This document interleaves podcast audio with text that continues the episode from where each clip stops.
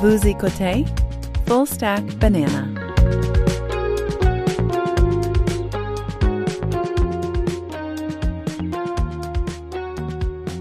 Bienvenue dans le Stack, épisode 20 du 3 février 2023. Je m'appelle Louis-Jacques Garveau, je suis avec Alex Gervais et c'est la revue hebdomadaire Pain Banane. Alors, euh, Alex, comment tu vas? Ça va bien, toi? Oui, petit incident ce matin dans un banc de neige, euh, ai-je entendu? Ouais, ouais. Les, les- des dalles de l'hiver, là. Hmm, un accident si vite arrivé. Euh, écoute, euh, euh, de quoi on parle aujourd'hui? Euh, ben, écoute, pas mal de, de trucs euh, intéressants à discuter.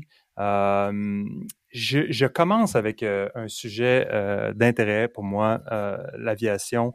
C'est le fameux euh, 747 de Boeing qui euh, a tiré sa révérence cette semaine. Je ne sais pas si tu avais euh, suivi cette nouvelle, euh, mais euh, donc euh, le dernier 747 euh, a été livré euh, à la compagnie Atlas Air. Donc, c'est un freighter, donc un, un avion qui, qui a été configuré pour du transport de, de biens et de marchandises. Mais c'est quand même une petite larme à l'œil, le, le 747 qui euh, tire sa révérence. Est-ce que tu as eu la chance de voler sur un 747? Sûrement. Ah, OK, OK. C'est pas la chose qui te, préoccupe le plus, alors que moi, je peux nommer exactement toutes les fois que j'ai volé dans un 747, avec quelle compagnie, quelle était la température ambiante. Non, mais euh, c'est quand même... euh, en fait, c'est intéressant ce qu'ils ont fait aussi. Je ne sais pas si tu as vu lors de la livraison, euh, ils ont fait un parcours spécial parce que bon, le, le 747, le, le, le, son, son, son petit nom, c'était Queen of the Skies.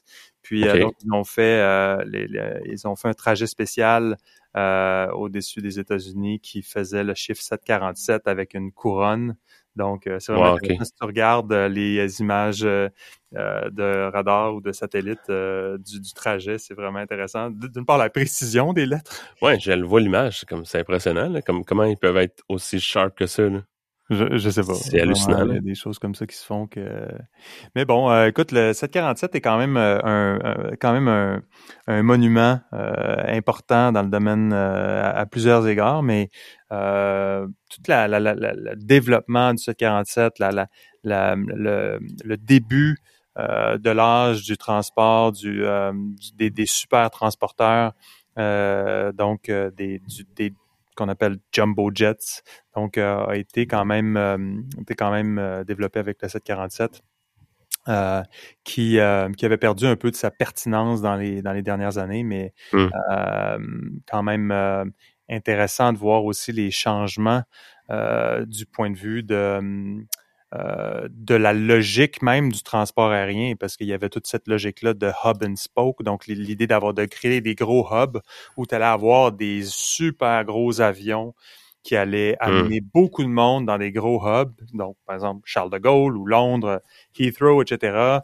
Ouais. Euh, puis, euh, puis après ça, ben, tu allais avoir des gens qui allaient, euh, qui allaient être relayés avec des plus petits avions euh, ailleurs, alors que c'est devenu, en raison des améliorations au niveau de la motorisation, donc les, les avions à bi, bimoteurs sont devenus de plus en plus fiables, donc plus besoin d'avoir quatre moteurs pour euh, pouvoir euh, Ouais, prémunir de- d'accidents potentiels. Et aussi le, le- le range, donc la distance que les avions peuvent parcourir, a fait en sorte que le paradigme a changé, euh, par lequel euh, tout à coup de relier des plus petites villes, donc de faire, mettons, euh, Tokyo-Memphis, tu sais, qui, est- qui, est- qui peut sembler bizarre pour des raisons euh, de tourisme, Évidente. mais pour des, mais pour des ou tu sais par exemple Houston, il y a beaucoup de vols qui font mettons Houston Texas, qui est une ville quand même importante dans l'économie américaine. Houston, euh, euh, Houston, euh, ben justement Houston Tokyo, tu sais, ou des, des là, probablement quelqu'un pourrait regarder, puis c'est comme il y a peut-être pas de liaison Houston Tokyo, mais, mais tu sais, c'est Peut-être, le hein. genre d'exemple qui, qui euh, donc des avions qui relient des plus petites villes, des, des villes de, mo- de moyenne taille, plutôt que des hubs. Donc c'est un peu ça qui a expliqué le, ultimement la- l'absence de pertinence du 747. Ça, Mm. de- ça explique mal pourquoi le quel, quel genre de, de d'idées stratégiques Airbus avait quand ils ont développé beaucoup plus tard le 380 qui maintenant n'est plus en production lui non plus donc il aura cessé d'être produit avant mais évidemment le 380 était encore une version plus grosse que le 747. Euh, mais euh, Y a-t-il un élément de ça où les, les, les, les fameux hubs ne sont pas aussi autant des hubs qu'ils avaient prétendu? Est-ce qu'il n'y a pas plus de petits aéroports qui sont devenus internationaux ou qui sont devenus qui se sont, qui sont agrandis ou que ben, les, les hubs sont parce que demeurés. le hub perd son. Mais par contre, tu prends, tu prends par exemple Heathrow, tu as atteint une capacité à un moment donné de pouvoir faire croître cet aéroport-là parce qu'il y a des limitations physiques. Donc, d'une part, l'aéroport, comme dans la plupart des villes, des grandes villes, des, des grands centres, que ce soit euh, que ce soit euh, Paris euh, ou euh, que ce soit Londres, il y a ou que ce soit même Tokyo aussi avec Narita, puis euh, c'est quoi le nom de l'autre euh, Haneda. Haneda, tu as deux aéroports qui ont un peu deux rôles un peu différents, un plus proche, un plus loin. Mm. Euh, donc, euh, euh, donc tu atteins des limites physiques d'une part, mais aussi tu crées des problèmes de, congestion puis des, problèmes en cascade parce que plus les réseaux sont connectés, plus tu euh, tu mets de la pression sur des gros gros hubs, euh, plus tu peux euh, créer des problèmes en cascade sur l'entièreté du système une fois que tu as un problème. Par exemple, tu te souviens du volcan islandais là, le- dont le nom peut, Ouais, peut être prononcé par personne. là. Je me souviens plus de la, la Même date si tu t'en souvenais, là. Ouais, c'est ça. J'ai 2011 en tête, mais tu sais, c'est-tu 2011, c'est-tu, en tout cas, tu peux regarder Volcan, euh, le, le, le volcan, puis le, le défi pour toi, c'est d'essayer de prononcer le nom du volcan d'ici la fin euh, de cette émission. C'était où déjà en, en Islande? Islande, ouais, l'éruption volcanique du volcan euh, là-bas, euh, qui avait comme créé un nuage important au-dessus du, du, du couloir important d'a- d'aviation, au-dessus de, euh, de cette euh, de cette couronne-là, en fait, de cet Ouais. arc-là, euh, qui, qui, qui est tout le transport aérien entre la- les, les États-Unis, l'Amérique et l'Amérique du Nord et l'Europe. Euh, donc, euh, ben, ça avait créé euh, des d'immenses d'immenses problèmes. Donc, ça, c'est le problème essentiellement de, de, de- de- des, des gros des, des, des gros systèmes complexes. Donc, un- ça, ça aussi, c'était un peu la- une des réalités. Ouais. C'était en quelle année le, le volcan? Euh, 2010. 2010. C'était pas loin. Puis, Ajaf Jala Joko? Avec un tréma sur le haut. Fait Ah! Écoute, c'est pas pire. Je, te, donne un solide 6.5. Euh, mais euh, écoute, euh, qui parle 747 parle souvent de sujets reliés. Et moi, si j'ai l'occasion, j'aime beaucoup parler de Bruce Dickinson. Est-ce que tu sais, tu sais qui est Bruce Dickinson? Oui, oui. J'allais le dire. Parce que en fait, euh, il y a deux personnes assez connues qui pilotent des 747. Il doit en avoir plus, mais une, une de- euh, des personnes qui pilotent un, un 747, c'est John Travolta. Donc euh, ça, je ne sais pas si tu savais que John Travolta était pilote commercial. Donc, je Ouais. pense qu'il a un 767, mais une espèce de gros. Il y a plusieurs avions, mais euh, il y a Tom Cruise aussi qui pilote des avions, mais lui semble pas piloter, euh, avoir pris la, la, la, la direction de, de devenir une sorte de pilote de ligne. Mais euh, Bruce Dickinson, donc Ouais.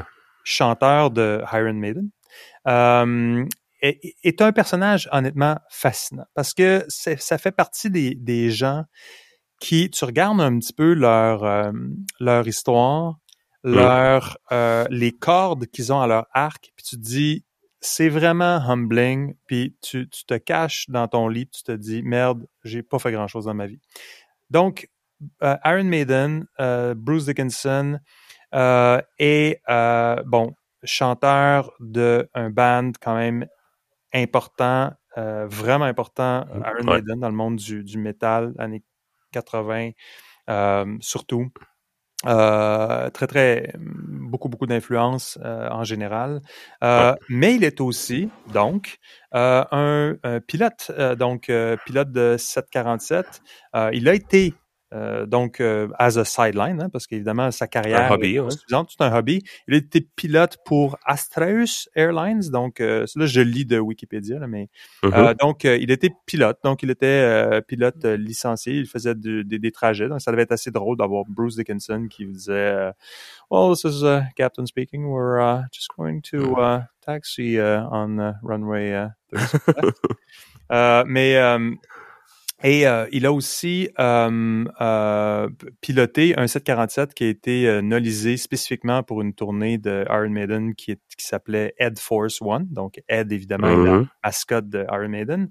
Donc, il pilotait lui-même l'avion, euh, un 747, donc d'où le lien. Et euh, aussi, euh, donc, une fois que Astraeus Airlines euh, a fermé ses portes, euh, il a créé sa propre compagnie de, de, de maintenance en aviation et de, de formation de pilotes euh, qui s'appelle Cardiff Aviation en 2012. Alright. Ensuite de ça, ben, il y a aussi évidemment son show à BBC Radio 6 euh, entre 2002 et 2010 que j'avais écouté à quelques reprises, qui était vraiment intéressant. Euh, il a fait des documentaires télévisuels, euh, écrit des nouvelles, euh, novels, donc euh, des romans, euh, euh, écrit des, conçu des, des, euh, des scripts de, de films. Il a une euh, compagnie de, de bière, donc ça, son- tout le monde doit avoir un peu un craft beer company, ça, ça, ça vient un peu avec euh, Ça reste. ouais. Robinson's Brewery. Puis il a aussi, et j'ai euh, bu de cette bière-là d'ailleurs parce qu'il y en a ici à la SAQ. Euh, Imagine-toi donc, je suis tombé là-dessus. Une bière euh, Iron Maiden. Ça fait- je me dis, ok, tu vois une bière Iron Maiden, t'as comme pas le choix d'acheter, euh, euh, de goûter à ça. Euh, et euh, il a aussi compétitionné euh, en escrime international. Donc, donc ça, écoute, une biographie comme ça, il y en a plusieurs. Un jour, un jour, il faudrait faire les, les, les super biographies of Les extraordinary. plus people. éclectiques, là. Ouais, ça c'est vraiment, euh, vraiment, vraiment euh, intéressant de, de, de, de lire quelque chose comme ça. Donc, écoute, je voulais parler du 747, mais ce n'était qu'une excuse pour une ruse, en fait, pour parler de Bruce Dickinson. Euh, et euh, voilà. Alors, ça c'est euh, la première histoire. Sinon, écoute. L'autre truc euh, qui, qui m'a intéressé cette semaine, c'était, tu as peut-être entendu parler de la, de la fameuse capsule radioactive qui a été perdue temporairement en Australie. Donc, ça, ça a été... Temporairement? temporairement, elle a été retrouvée, retrouvée. Donc, donc, euh, alors, alors c'était une, euh, c'était une, euh, une capsule de césium 137. Donc, c'est une, c'est une, euh, un truc radioactif qui est utilisé euh, dans les, euh, dans les outils de mesure de radio, de, de, de radioactivity, de, de radiation dans des mines notamment. Donc, c'est la compagnie, Ah, c'est Rio Tinto qui a perdu cette capsule-là. C'est très, très, très radioactif. Donc, évidemment, ça, c'était le début de l'histoire qui était comme, oups, on a perdu une capsule. C'est vraiment très, très petit parce que c'est vraiment euh, comme de la grosseur d'un, c'est comme Ah, trois, euh, C'est pas comme un suitcase, là. non, non, non, c'est une toute petite affaire, tu sais. Donc, euh, donc C'est un morceau qui va dans une machine ou c'est genre un, un une pièce pour après manufacturer des machines? Non, ça, ça va, ça va dans un, c'est une capsule qui est utilisée dans des gauges, donc dans des outils Ouais. de mesure de radiation, de niveau de radiation, qui sont utilisés dans des carrières parce que tu vas avoir différentes, Ouais. euh, différentes euh, euh, euh, mesures, différentes potentielles radiations dans une carrière. Là, j'ai aucune idée comment comment ça se Ouais. passe vraiment, bien que je viens de quand même. Tu viens de, tu viens de où déjà? Saint-Marc de carrière. Saint-Marc de carrière. Donc, euh, je m'y connais quand même un peu. Mais, euh, donc, la capsule a été retrouvée, mais c'était quand même un peu compliqué d'avoir, c'était sur un long stretch, puis finalement, d'autoroute, dans le milieu de nulle part, en Australie, puis la, capsule a été retrouvée. Donc, euh, donc voilà, ça, c'était la frousse de la semaine. Moi, en fait, la raison de l'intérêt de ça, c'est d'une part, tu découvres que ce genre de choses-là existe. Ça, c'est un petit peu un, un intérêt mm, qui Ouais. est trivial, là, mais qui n'est pas particulièrement, mais c'est juste, ah, c'est intéressant, ça existe. Ça, c'est peut-être la nouvelle. L'autre élément qui m'intéressait par rapport à ça, c'est le côté, euh, comment tu fais pour perdre une capsule comme ça? tu Parce que. Évidemment, Rio Tinto, on, on décide avec les, les, tu les moyens du bord au niveau PR de dire ouais, c'est vrai qu'on aurait peut-être pas dû Honnêtement, je pensais que tu allais me dire, tu sais, quand t'as dit que t'étais perdu sur un, un stretch d'autoroute, Mhm. honnêtement, je pensais à me dire comme, on l'a échappé, ça l'avait roulé en dessous du classeur, puis on le trouvait plus, tu sais.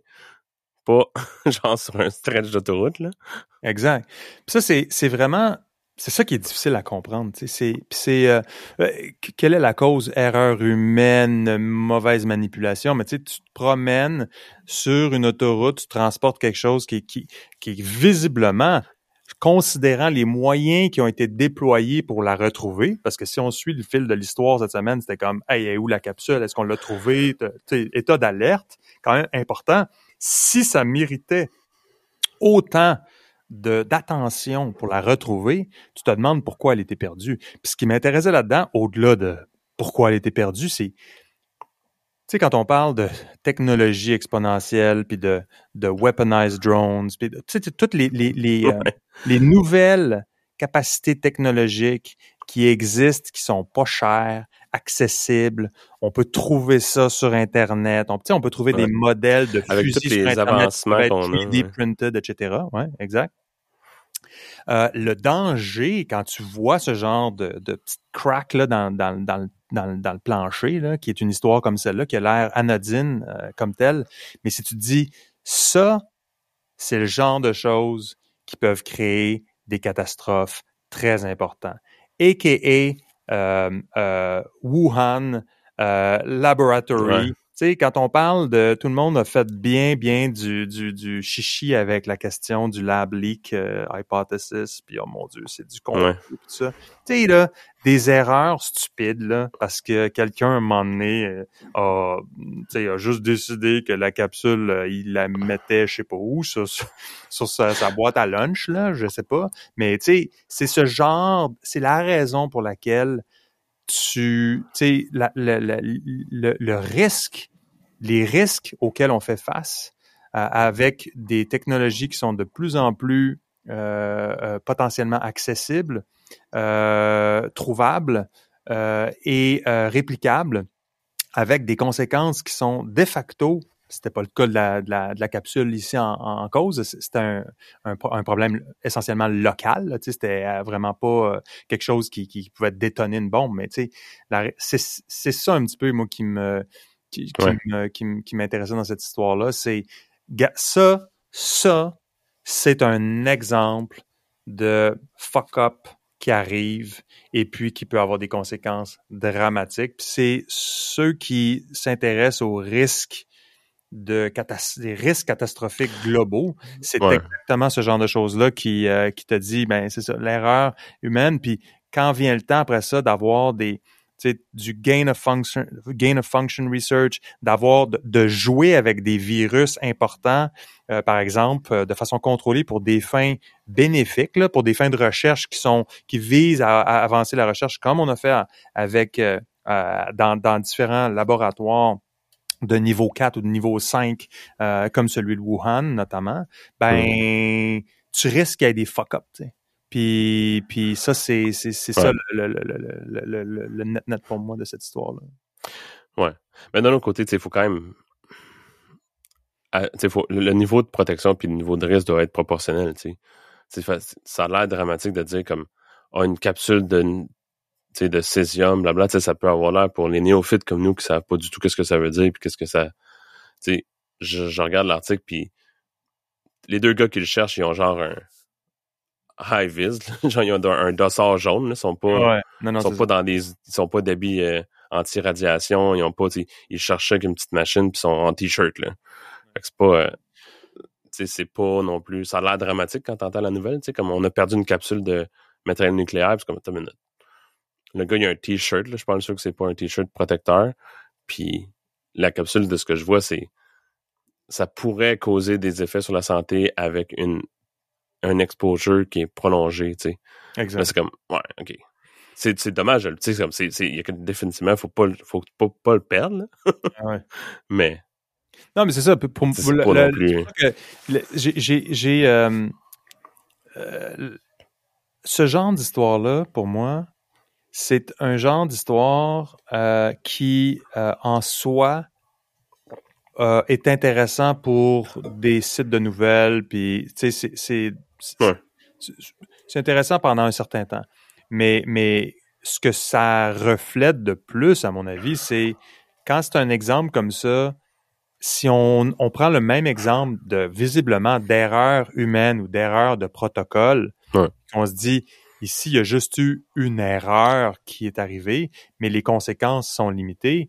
C'est, la même affaire quand il y a des erreurs de système par lesquelles il y a des, des erreurs, je ne veux pas rentrer là-dedans parce qu'on on, en aurait pour longtemps si on voulait parler de ça, mais tu sais, les accidents nucléaires qui ont été avortés de justesse, par exemple, il y a la fameuse histoire, il y en a deux qui sont classiques, là, de, dont celle du, euh, du capitaine de, de, de sous-marin russe qui avait eu euh, des, des, euh, des directions erronées de comme quoi il y avait eu une attaque et qu'il a eu, lui, du, le fin fond du sous-marin, à prendre une décision par rapport à est-ce que je, je World War III, genre? Est-ce que je fais ce qu'on me dit de faire ou est-ce que je me dis that doesn't make any sense? C'est là où tu dis est-ce que c'est une erreur système ou est-ce que c'est une vraie affaire? Puis la différence en ce moment-là, puis personne n'est nécessairement au courant de cette qu'on était on était aussi proche que ça d'une catastrophe. Ouais. Euh, c'est euh, c'est exactement les mêmes patterns. Donc, évidemment, cette, cette histoire-là de, de, de, capsule n'est pas. C'est un petit rappel, un petit rappel de ce que ça veut dire, le risque, puis de la chance qu'on a. Parfois, on passe à côté de, de, trucs qui peuvent être très, très euh, dangereux. Je termine là-dessus en disant, il y a eu un autre incident comme ça, c'était le Kramatorsk Radiological Accident. Donc, il y avait eu essentiellement une, une, capsule comme ça dans les années 70 qui avait été perdue dans une carrière en en, Union soviétique. Et euh, ils ont perdu cette capsule-là, cette, euh, cette euh, même affaire de, de césium 137. Elle a été mélangée à de la gravelle qui a été utilisée dans la fabrication de ciment qui a été utilisé dans un, un édifice en, en Ukraine donc l'édifice numéro 7, parce que les buildings de l'Union soviétique, c'est vraiment très comme t'es dans le 3, t'es dans le 4 ou t'es dans le 9. Mais là, le 7, euh, dans un mur, donc euh, pendant 9 ans, il y a deux familles qui ont vécu dans l'appartement 85 euh, mmh. de cet édifice numéro 7-là. Et puis, euh, la, en premier, il y a une personne, une, une jeune fille, euh, 18 ans, qui est morte. Elle, elle, elle, a grandi essentiellement à côté du mur où il y avait cette capsule-là de, de césium 137. Et puis euh, après ça, ça a été euh, plus tard, en 80, elle est décédée. En 82, le, son frère de 16 ans, lui aussi est mort. La mère est morte aussi. Bref, c'est après tout ça, après qu'ils aient vu que euh, autant de personnes sont décédées de, de, de leucémie, qu'ils ont commencé à faire une, une enquête, puis ils ont ils ont réalisé que donc au total, ça a été quatre personnes qui sont mortes dans ce building-là, 17 qui ont été qui ont eu des, des niveaux de radiation euh, élevés. Donc, bref. Euh, c'est tellement un concours de circonstances comme impensable que, tu sais, comme commencer à diagnostiquer la cause de. Bon. L'option qu'il y a une capsule qui a été mélangée la carrière dans le gravel, dans le béton, dans le mur de ta chambre. c'est pas ton c'est pas la première hypothèse que tu émets, tu sais. Sauf si, mais je te jure, Dr. Google, là, si tu cap, si tu tapes headache, tu vas avoir genre Potential poisoning to cesium 137, c'est sûr, là, parce que, tu sais, comme tu le sais, tu cherches quelque chose en ligne, euh, ne serait-ce qu'un mot de tête, puis c'est comme, hmm, brain cancer. Mais là, ça, je pense qu'il faut l'ajouter à la liste. Là. Donc, euh, euh, écoute, j'avais, en termes de, on parlait de, de, de de COVID tantôt, puis je te je parlerai peut-être de Project Veritas, puis de, de James O'Keefe, puis de Pfizer. Euh, il y avait une histoire de donc ça mérite peut-être un peu de contexte. Mais Project Veritas, c'est un c'est un, un organisme de non-profit aux États-Unis euh, dit d'extrême droite. Là. Ça, c'est ça, c'est selon Wikipédia, mais ça faut prendre ça un petit peu euh, avec un grain de sel parce que bon, Wikipédia ont leur propre billet. Qui qui dit ça, eux ou? Ouais, Wikipédia, ben, tu sais, les éditeurs de Wikipédia. Là, non, non, mais c'est pas Project Veritas qui s'identifie comme. Non, non, non, non, non, du tout. Mais Ils se font donner ce label. Là, tout ce qui est friend, tout ce qui est pas dans le centre et, et qui est en périphérie devient potentiellement euh, extrême euh, d'une façon ou d'une autre, que ce soit à gauche ou à droite. Un peu de milieu, là. L'extrême gauche existe pas tellement, tandis que l'extrême droite est assez, on est assez libéral là-dessus.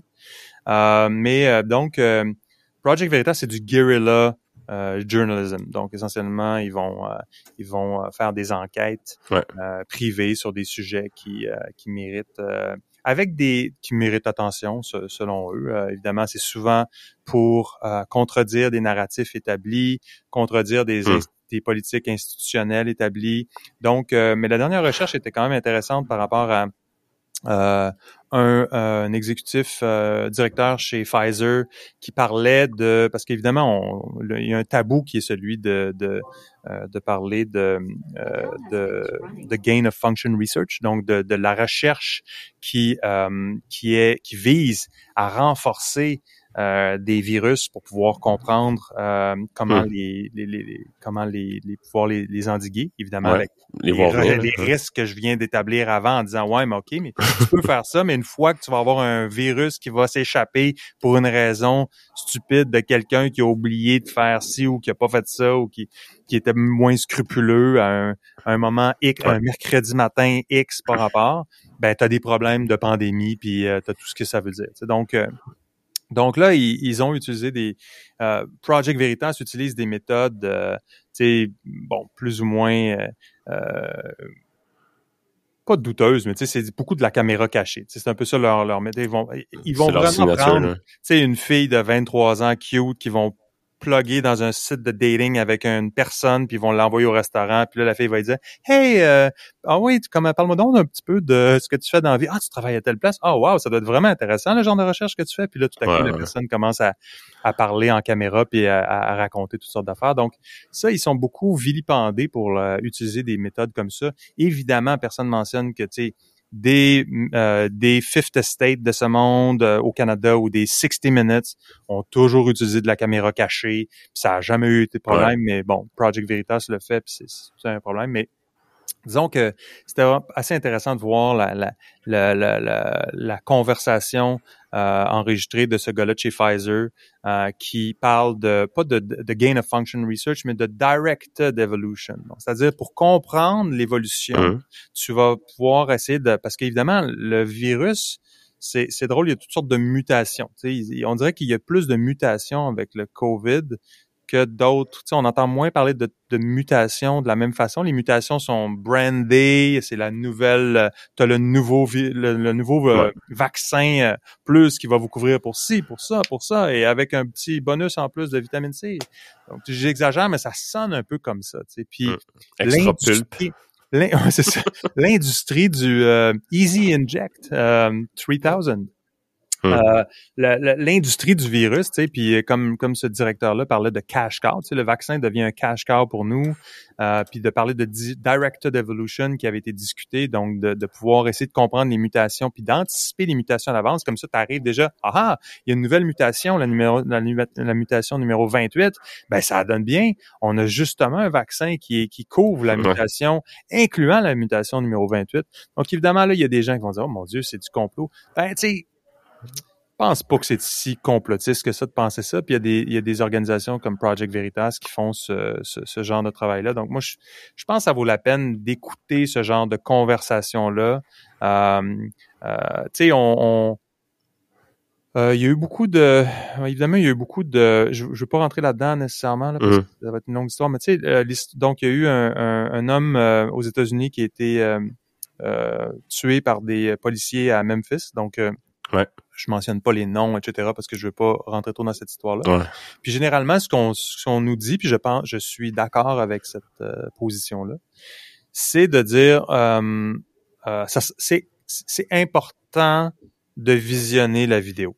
C'est important de le voir juste pour pouvoir euh, comprendre ce qui s'est passé. Puis euh, c'est pas intéressant, c'est pas beau à voir, mais c'est comme une, un devoir de citoyen. Tu sais. Ben moi, je pense que c'est aussi un devoir de citoyen.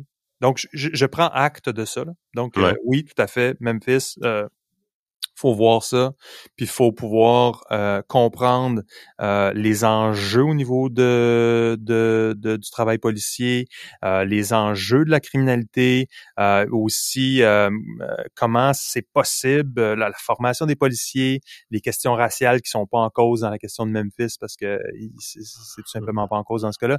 Mais bref, je suis d'accord avec ça. Je pense aussi qu'il faut regarder des vidéos comme ceux de Project Veritas, puis se formuler, se former sa propre opinion euh, quand on a quelqu'un de un directeur de, la recherche chez Pfizer euh, qui est un, qui est dont le pedigree est pas juste un low-ranking guy là, qui, qui transporte du courrier. C'est quelqu'un qui, a un, qui, a qui a un pedigree assez important, puis qui te parle de qui donne un peu l'envers de la médaille de qu'est-ce qui se passe dans l'industrie du vaccin. Je pense que c'est aussi du, du, dans le domaine du, du devoir citoyen euh, que de comprendre un peu le travail de, de Project Veritas puis d'autres. Euh, mais ça, c'est vraiment, en fait, euh, c'est vraiment intéressant de voir euh, Veritas. Donc, je disais, bon, James O'Keefe, d'une part, pour faire ce genre de travail-là, faut, faut vraiment avoir des, faut être fou ou avoir des, des, des vraiment une, carapace importante parce que tu sais euh, ils se font, tu sais, il s'est fait arrêter l'autre fois, je pense, dans un appartement, là, en sous-vêtements. c'est vraiment pas du fun, là, tu dis, euh, quand tu décides de faire ce genre de métier-là, où tu attaques différents organismes, puis tu, tu, tu contredis le narratif euh, dominant. Puis, euh, ils ont aussi, euh, ils s'amusent beaucoup à, bon, s'amusent à, à, faire, à, à, requérir des leurs deux outils. Donc là, il y a trois, trois grands outils. Mais le premier outil, c'est, c'est de la caméra cachée, donc de l'investigation, parce qu'à un moment donné, si tu te fies au département de relations publiques de Pfizer pour avoir la, la réponse sur est-ce que vous faites du directed evolution, c'est quoi ça? Euh, et Tout le monde va dire non. Mais euh, quand tu as des informations qui viennent de sources internes, ben là, tu as, une version différente des choses. Donc ça, c'est le premier outil. Deuxième outil, c'est euh, euh, de d'obtenir des euh, corrections des grands médias. Donc, euh, ils ont une sorte de wall of shame sur leur site. Donc, c'est comme, OK, ils vont dire, on a obtenu une correction du New York Times pour tel truc où ils nous ont appelé ça, ça, ça. Ils ont, ils ont dit qu'on avait fait ça, ça, ça, alors que on a démontré qu'on n'avait pas fait ça. Puis là, le, le, le, le, média est obligé de, de corriger euh, parce que factuellement, à un moment donné, si les médias euh, tombent dans la, la mésinformation en, en, en communiquant, ils peuvent toujours, évidemment, les grands médias euh, ont une version narrative des choses, donc sont influencés par le narratif, mais factuellement, généralement, ils essaient quand même d'avoir des faits qui sont euh, qui sont euh, qui sont fondés et non et non travaillés sur la base de spéculation et aussi beaucoup beaucoup de poursuites. Donc poursuivre des organisations gouvernements poursuivre des entreprises comme Twitter ou des médias. Donc c'est un peu la réalité d'aujourd'hui où quelle est la vérité? Où est-ce qu'on qu'est-ce qu'on sait exactement euh, qu'est-ce qui se passe, c'est quand même euh, c'est quand même difficile. Euh, difficile. Puis tu as des organisations comme ça. Je pense que ce genre d'organisation-là va se propager de façon importante. Donc tout ce qu'il est, tout ce qui s'appelle tout ce qui s'appelle guerrilla journalisme, donc journalisme d'enquête indépendant, euh, il va définitivement y en avoir parce qu'il y a, y a clairement une, une problématique de capacité dans les euh, puis de, une contradiction fondamentale au niveau institutionnel qui sont encore qui sont encore formulées selon un paradigme du 20e siècle, avec des informations puis des processus qui sont plutôt linéaires, mécaniques, alors que l'information au 21e siècle se promène d'une façon beaucoup plus euh, dynamique, euh, constante, puis bottom-up. Donc, euh, donc un autre. Moins linéaire. pardon?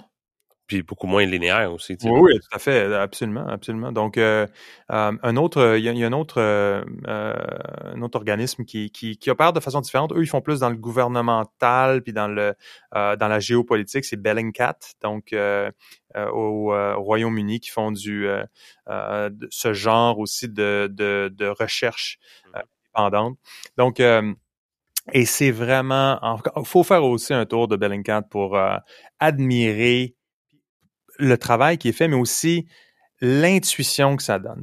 tu, ne, tu ne comprends plus le monde de la même façon une fois que tu vois un petit peu le travail qui est fait. Je te donne un exemple. Ok, J'en ai pris un au, hasard qui date de avril 2022. Donc, essentiellement, ça, donc le rapport de Bellingcat date de 2022, avril, mais basé sur euh, un événement passé en janvier 2021. Donc, janvier 2021, puis je te fais l'histoire super courte. Deux mirages français, euh, deux jets, jet Mirage français euh, font un bombardement euh, au Mali. Donc, opération antiterroriste et il y a un bombardement. Donc case close, le bombardement arrive. Ça, c'est pas quelque chose pour lequel tu as nécessairement des informations de ça. Évidemment, tu sais, d'une part, c'est le Mali, c'est pas, euh, euh, c'est pas le Texas. Puis, euh, puis donc, c'est dans les opérations standards de gouvernement, que ce soit les États-Unis ou le gouvernement français ou d'autres, qui vont mener des opérations à certains endroits. Puis ça, ben, ça fait partie de la vie dans le domaine géopolitique.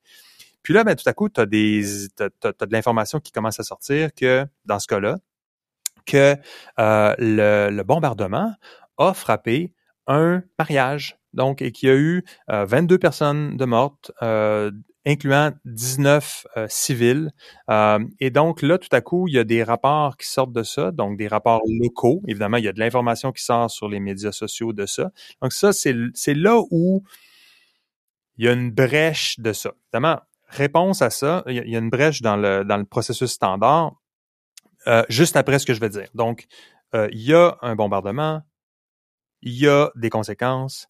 Les conséquences peuvent être quoi? Soit définitivement, on a juste tué, euh, on a juste attaqué ou frappé une cible qui était celle destinée, ou bien on s'est trompé, puis coudon, cost of doing business, on a tué 19 personnes, sorry.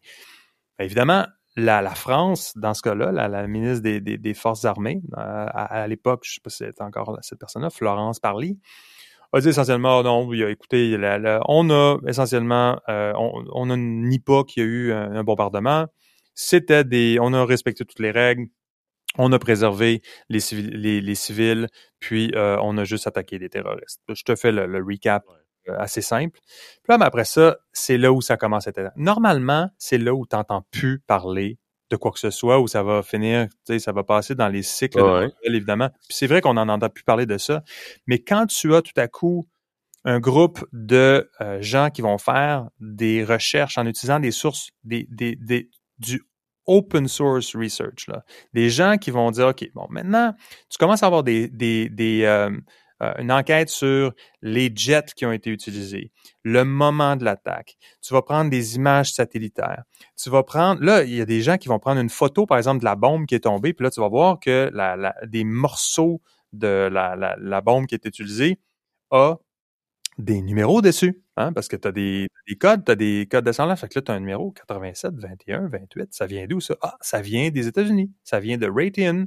Puis là, ils vont trouver dans des sources, encore c'est toujours des sources publiques, ils vont dire, OK, ça, ça vient d'un wing assembly, d'un guided bomb. Ça vient, ça a tel numéro de série. Ça vient de là. Ça fait partie d'un système de contrôle qui a été produit dans telle factory. Toutes ces informations-là sont trouvables. Et puis, il suffit de vouloir les trouver, mais là, tu vas pouvoir les trouver en, dans des sources euh, publiques. Il faut que tu cherches, cherches dans, des, dans des technical papers, etc. Puis là, tu vas commencer à, à, prendre ces, ces éléments-là. Tu vas commencer à dire, ben, OK, est-ce que euh, c'était normal qu'il y ait des... Est-ce que c'était est-ce que c'était connu avait les États-Unis fournissaient des armes euh, tactiques à la France pour tel... puis là, ben, tu vas avoir quelqu'un euh, au niveau euh, institutionnel qui va dire euh, ben, ben, ben non, je sais pas, non, tu sais, parce que là, le narratif vient de. Tu as une brèche dans le narratif tout à coup, tu sais. OK. Fait que c'est là où. C'est ça qui était choquant, quoi. C'était comme, il était comme, comment ça se fait que ils ont des bombes made in the USA? Euh, en partie, en partie, parce que tu as toute la question des ventes d'armes, tu la, la chaîne d'imputabilité par rapport à ces armes-là. Tu as, essentiellement tout ce qui s'appelle euh, tout ce qui s'appelle le, le, le, la, la, chaîne narrative essentiellement par laquelle on, on doit avoir de l'information sur comment les affaires de l'État sont conduites. Puis t'arrives une histoire comme ça, puis tout à coup, normalement, l'information va arrêter à un certain niveau. Mais là, ce qu'on réalise, c'est que tu peux trouver vraiment beaucoup d'informations qui vont mettre en cause puis mettre en doute ce que on communique, tu sais, à la base, mmh. puis euh, qui fait en sorte que tu vas pouvoir commencer à poser des questions. Puis généralement, ça va être de, de, de diminuer euh, les tactiques, de dire non, mais ça c'est pas officiel, c'est pas formel, c'est juste des rapports ouais, etc. C'est un peu ça qui est, qui est à mon, à mon avis, la, l'intérêt de ces euh, groupe de, de recherche euh, qui, euh, qui trouve des informations euh, vraiment, vraiment intéressantes avec des sources des sources ouvertes. Donc ouais, ouais, exact. Donc, euh, voilà. Donc, Bellingcat, euh, intéressant. Euh, sinon, euh, écoute, euh, j'avais euh, aussi, ben, écoute, dans le même, pour poursuivre dans les dans les enquêtes, mais d'un autre niveau, un peu le même genre d'exemple, mais c'est Heidenberg Research, qui est un qui est un groupe de recherche qui qui fait des recherches un peu comme Citron Research aussi. Donc, c'est des groupes de recherche qui font des qui sont des short sellers. Donc, c'est des c'est des des gens qui vont évaluer des titres qui sont transigés à la bourse et qui vont euh, et qui, qui vont avoir une opinion, qui vont se formuler une opinion. Puis lorsqu'ils voient qu'un qu'un titre est peut-être euh, a peut-être euh, des problématiques euh, X, Y, Z, ben ils vont ils vont ils vont produire un rapport de recherche. Écoute, ils ont produit un rapport de recherche Heidenberg sur le groupe Adani, donc qui est un groupe euh, euh, indien, euh, conglomérat indien, dont le, fondateur était jusqu'à tout récemment le deuxième l'homme, le deuxième, la deuxième personne la plus riche au monde, avait avait avait déplacé Jeff Bezos pendant un certain temps. Donc. Adani Group, 23 milliards de revenus. en 2021, une capitalisation boursière de 100 milliards. 2022, 200 euh, milliards à presque 300 milliards de capitalisation boursière à la fin de 2022.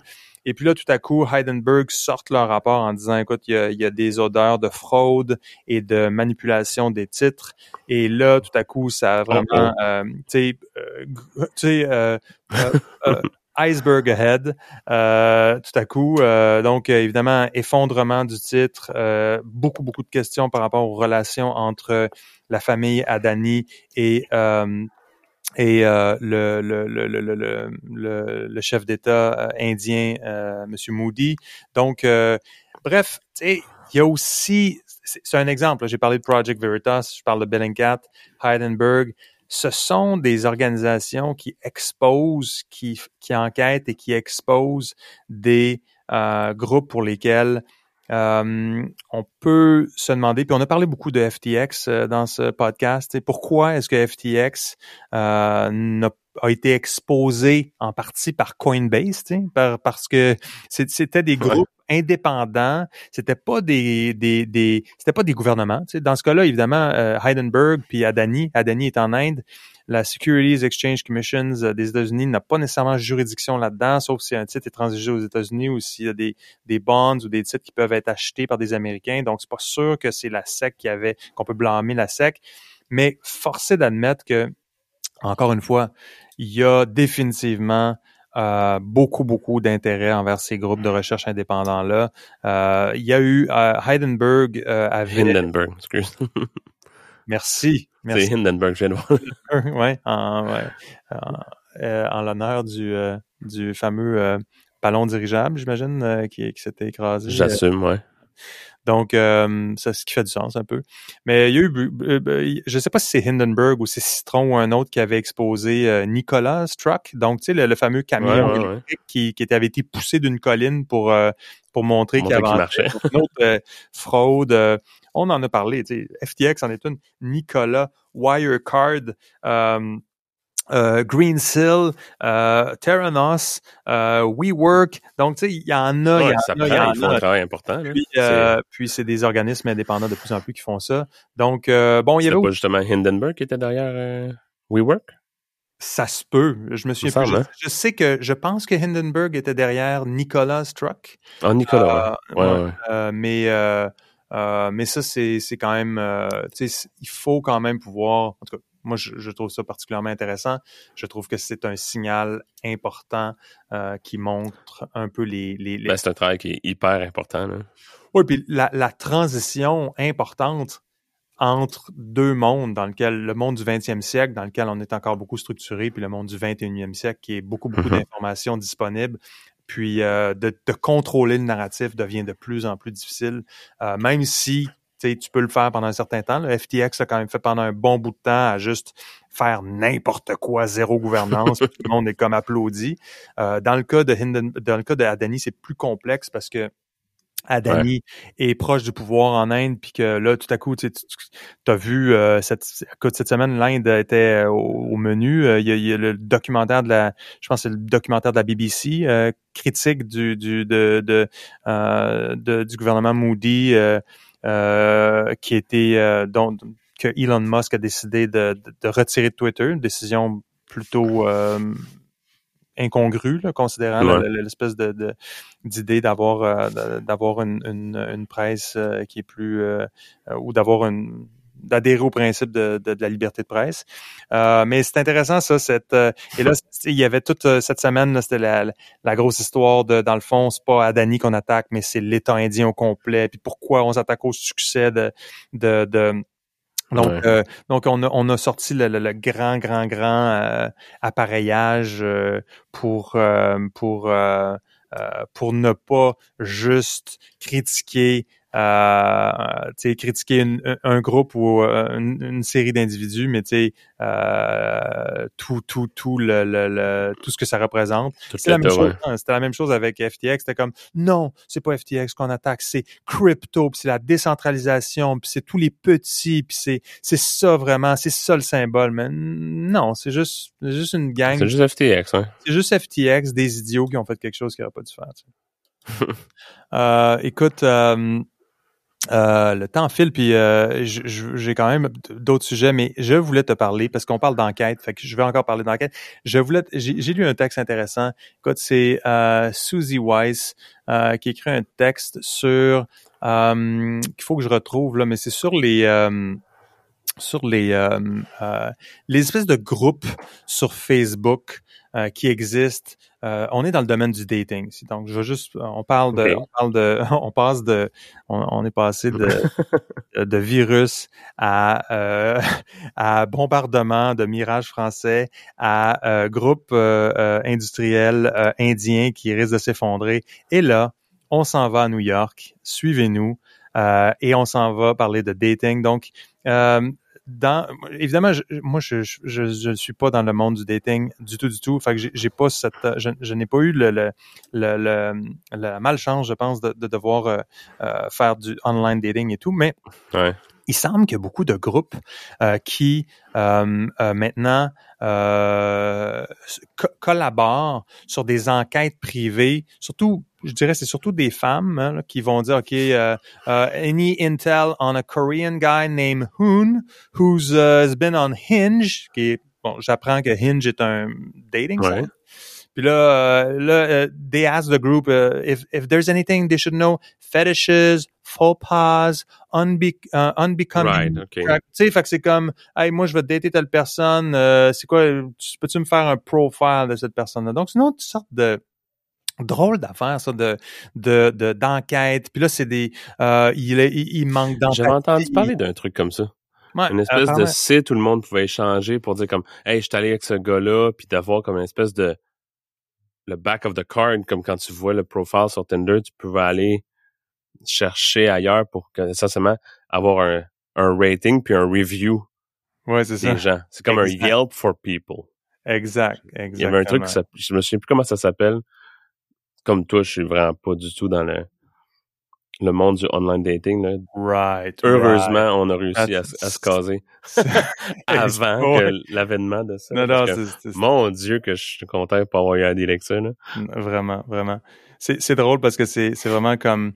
Il y a des trucs, des quotes qui, sont, qui ont été pris dans l'article, mais tu sais, « He struggles with empathy. He also never tells you what he needs and expects you to guess what he needs. » C'est comme, OK, ça c'est comme tous les hommes ever là, que tu viens d'écrire là. Mais euh, mais euh, mais bref, mais je, ce que je voulais dire parce que euh, parce que je pense que c'est important là, pour tout le monde de, de, savoir ce genre de choses là. Mais il y a des choses qui sont importantes, les red flags, hein, parce que là il y a des red flags dans dans le groupe de New York. Ils, je te mentionne juste les choses qui sont des red flags. Donc porter des des bagues. Euh, ça, c'est un red flag. Euh, travailler pour le NYPD ou le FDNY, donc euh, pompier ou policier à New York, ça, ça aussi, c'est un red flag. Ça, date pas quelqu'un qui travaille pour... Okay. être un comédien, un comedian, donc ça, pas bon du tout. être... mesurer 5 pieds 7 ou plus petit. Ça, bon. Donc, toi, est-ce que tu fais-tu la cote? J'ai fait le cote, mais oh! genre... T'es chanceux. être, être parisien, Donc, euh, si tu viens de Paris, euh, c'est- c'est That's what I agree. Oui. Euh, Il y, a aussi ne pas enlever une photo d'un ex euh, de- sur Instagram. Ça, c'est c'est pas bon. Mais il y a aussi removing pictures of an ex from Instagram. Fait que t'as les deux. Hein? Les deux, c'est des red flags. Fait que si t'enlèves pas la photo de ton ex, c'est pas bon. Mais si tu l'enlèves aussi, c'est pas bon. Fait que il faut juste Ouais. décider. C'est perdant-perdant. là. C'est Faut perdant, pas que perdant. t'aies d'ex, en fait. Pas aimer les, les fêtes. Not liking holidays. Ça, c'est pas bon. Ça, c'est pas bon. Si tu, si tu aimes pas la Toussaint ou la Pentecôte, euh, c'est, c'est, c'est Wow. vraiment, Digging deep, là. T'es allé chercher. euh, et, euh, ou le dimanche des rameaux, là, j'aurais pu choisir aussi. Ouais. Mais euh, sinon, il a travaillé comme un avocat corporatif, corporate lawyer, c'est pas bon.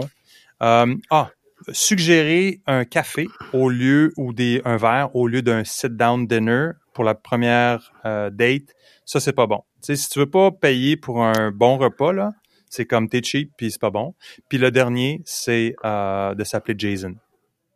Donc euh, tu veux pas t'appeler Fair Jason. enough. tu sais, Ouais. euh, écoute, je pense que c'est un, un message d'intérêt public. Euh, donc, ça, c'est les enquêtes, euh, mais euh, les enquêtes, euh, ouais, datings. écoute, euh, j'avais aussi, euh, je suis tombé un- un- sur un article qui, qui, euh, était bien simple, mais qui me, qui me permettait de parler de quelque chose qui, un peu comme la 747 qu'on a commencé à parler, ça, m'invitait à parler de quelque chose, mais c'était euh, un article qui s'intitule Don't eat, don't order from the kids menu. OK. Bon, ouais. Tu sais, les menus pour enfants, là. Ouais. Ouais. Chicken tenders, Ouais. macaroni, Spaghetti. pizza, spaghetti. Ouais, macaroni, euh, spaghetti, c'est des alternatives. Hamburger. Là, tu- Ouais. Tu sais, le- quand tu veux imaginer le hamburger le plus sec, le plus disgracieux du monde, là, parce qu'un hamburger, c'est pas difficile à réussir, tout comme un spaghetti, là, mais Surtout Quand un tu burger peux avec rien t'imaginer- dedans, là. quand tu veux... En fait, la pire nourriture au monde, je pense, c'est se trouve dans les menus pour enfants. Ça, c'est supposé d'être un bargain pour les parents. Puis c'est comme, écoute, je suis, on est coupable, nous autres aussi, là. Tu dis, ah, ouais, puis les enfants sont comme, OK, on va prendre les chicken strips. Là, t'es comme, OK, qu'est-ce qui est le moins pire? Puis il n'y a rien de moins pire parce que tout est crapulent. Ouais. Tout est Ah. brun et doré. S'il y a quelque chose qui pourrait, je pense, marginalement, là, vraiment améliorer le monde, c'est la disparition des kids menus ou l'amélioration, mais ça n'a pas de l'air de, de vouloir se faire. J'ai connu quelques restaurants à travers le monde qui avaient un bon menu pour enfants où tu te dis, OK, clairement, le chef ici a des enfants. Puis lui aussi était écœuré des Ouais. mots t'as dit, menu pour enfants disgracieux, puis il a dit, il s'est dit, not under my watch.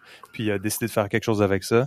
Mais euh, ça, euh, écoute, euh, moi je pense, j'adhère à ce que ce qui est, évoqué dans cet article-là, mais c'est c'est de dire prends donc quelque chose du menu standard. Oui, la portion va être plus grande. Si tu as deux enfants, d'une part, tu peux partager entre les deux. Encore mieux, déjà, déjà, d'une d'autre part, tu peux toujours l'apporter avec toi parce qu'évidemment, c'est un article qui est écrit Ouais. aux États-Unis. Fait que tu sais que quand tu commandes aux États-Unis, tu as, un repas pour 10 personnes au lieu de au lieu de juste une personne. Mais euh, euh, puis, puis, donc, tu vas pouvoir l'apporter. Tu vas aussi contribuer au développement de tes enfants, leur faire découvrir Ouais. autre Essayer des nouvelles affaires que des croquettes de poulet. Exactement, tu sais. Euh, puis euh, donc ça, je pense que c'est un devoir parental. Moi, je pense, en tout cas, j'ai pas 100%. consulté avec les autorités compétentes chez moi, mais euh, je, je, je pense que c'est fini le, le, le, le, le kids menu là. C'est, c'est, c'est vraiment fini cette affaire-là. Faut, faut mettre nos, nos pantalons à un moment donné dans la vie puis euh, arrêter ce genre de, de scandale-là. Alors euh, moi, c'est, c'est terminé. Je, je, je sais pas ce que t'en penses toi. Ah, 100%. Vas-tu- là. Est-ce que tu veux 100%. faire le pledge? Le pledge euh, No Kids Menu 2023? Hashtag No Kids Menu 2023. Si tu vois ça trender sur Twitter, c'est parce qu'il y a quelqu'un quelque part qui... Ouais. Un, un euh, de nos auditeurs qui va avoir Exactement. pris notre, volé notre hashtag. Là. Écoute, euh, dernier Mais 100%. truc, dernier truc, c'était, je suis tombé là-dessus, ça me- ça m'a découragé un petit peu, mais c'était Signature Pro. Sign like a celeb. Donc, improve your image with an exclusive signature by professional calligraphers. Donc, une chose que j'aurais jamais pensé voir dans ma vie, c'est un site qui propose des que de, de refaire ta signature pour que ta Mhm. signature soit ait plus de gravitas, Oomph. de oomph, puis que tu puisses sign. Puis tu sais, le claim c'est sign like a celeb. Juste, juste ça, c'est c'est totalement euh, n- nausea ça, c'est, ça, le bout que je trouve euh, poche dans l'affaire, là, mais Ouais. donc, Donc tu continue vois, parce que je, je suis pas particulièrement choqué par ça, mais je vais t'expliquer pourquoi tu, après. tu vois, mettons, un, un, un, un, un, un, certain Dick Rohn, qui est un surgeon, et tu vois sa signature God. avant. Donc, une espèce de signature de first grader, puis après ça, là, une espèce. Puis là, il montre comment ils ont. Il montre comment ils ont fait la signature, d'une part. Donc, tu vois que je suis d'accord que la signature est plus belle après. Mais là, dans le package, tu as aussi une vidéo de la personne qui est en charge de la calligraphie qui t'a conçu ta nouvelle signature parce que tu n'avais pas la, la, la, Faut que tu crées de la valeur. quelque pas part, la hein. capacité de d'avoir une bonne signature for, for crying out loud. Puis là, tu as quelqu'un qui va régler ça, ce problème-là, parce que it's all about image after all. Puis on va te donner une vidéo qui va te permettre de te, te t'auto-entraîner sur comment signer avec ta nouvelle signature. Alors, écoute, sign like a celeb. Une signature ordinaire, là, c'est vraiment, vraiment poche. Après tout, quand tu signes au restaurant, t'as ta facture euh, que tu signes plus de toute façon parce que tu fais juste un tap, mais, euh, Mhm. mais euh, donc, mais, exact. mais, mais je suis curieux de t'entendre. Toi, t'étais pas surpris de ça? Ben, je, je veux dire, je Non. suis pas Puis c'est à cause de mon contexte d'avoir été au Japon pendant longtemps. Parce que j'ai été énormément bombardé de ads, de publicité, puis de Instagram, etc. pour justement des services où ils aidaient les gens à améliorer leur signature. Puis ça fait du sens parce que tu sais comme au Japon, de un, euh, l'écriture avec les kanji puis les, les symboles Hmm. n'est pas des lettres, donc c'est pas, tu peux pas les signer parce que chaque trait a une place puis un endroit où ouais, tu n'as pas beaucoup de liberté dans la signature. Et de deux, c'est une société qui, encore aujourd'hui, à mon plus grand désarroi à l'époque où j'étais encore là-bas, fonctionne énormément avec les étampes. Ah, OK, Fait OK. que quand tu veux signer un document, ça te prend ton étampe. Ton étampe est enregistrée au gouvernement, puis t'en as, c'est, ton étampe, puis c'est ton truc officiel. Tous les documents officiels sont signés, contrat de mariage, etc. J'ai tout fait à l'étampe. Hmm. J'ai jamais signé rien. Bon, le gouvernement japonais n'a jamais eu ma signature. Mais là, quand tu as beaucoup de Japonais qui, d'un coup, ont besoin de faire affaire avec aller à l'étranger, faire de la business à l'international, se trouvent à avoir l'air d'être, à, à- à aller signer un contrat. C'est quand le président de Toyota, il s'en va signer un contrat avec, euh, je sais pas, un manufacturier euh, ailleurs ou un distributeur en- aux États-Unis, il arrive pour signer son nom, puis là, il faut qu'il signe, euh, euh, je sais pas, là, Junji Takayama. Hmm. Puis là, il a de l'air d'un d'avoir quatre ans parce qu'il a jamais écrit son nom en lettres. Écoute, Ben, tu sais, le look est pas écœurant, tu sais. non, je comprends. Écoute, Fait mais que dans cette situation-là, je suis comme genre, ouais, et ça fait du sens en tabarnouche parce que là, ce gars-là a besoin d'aide, tu sais. Mais le côté sign like a célèbre, c'est comme, come on. Mais, Mais- écoute, faut que tu regardes sur le site. Faut que tu regardes sur le site. Il y a une fille Ouais, tu m'enverras le lien, là, mais. Isabelle Keller. OK? C'est une architecte. Tu as le before puis le after. Je dois dire que le after, sa signature est vraiment superbe. OK? Mais avant sa signature, c'est vraiment comme si quelqu'un avait signé de, de, de, de- De la en, mauvaise main, état, genre. en état d'ébriété avancé.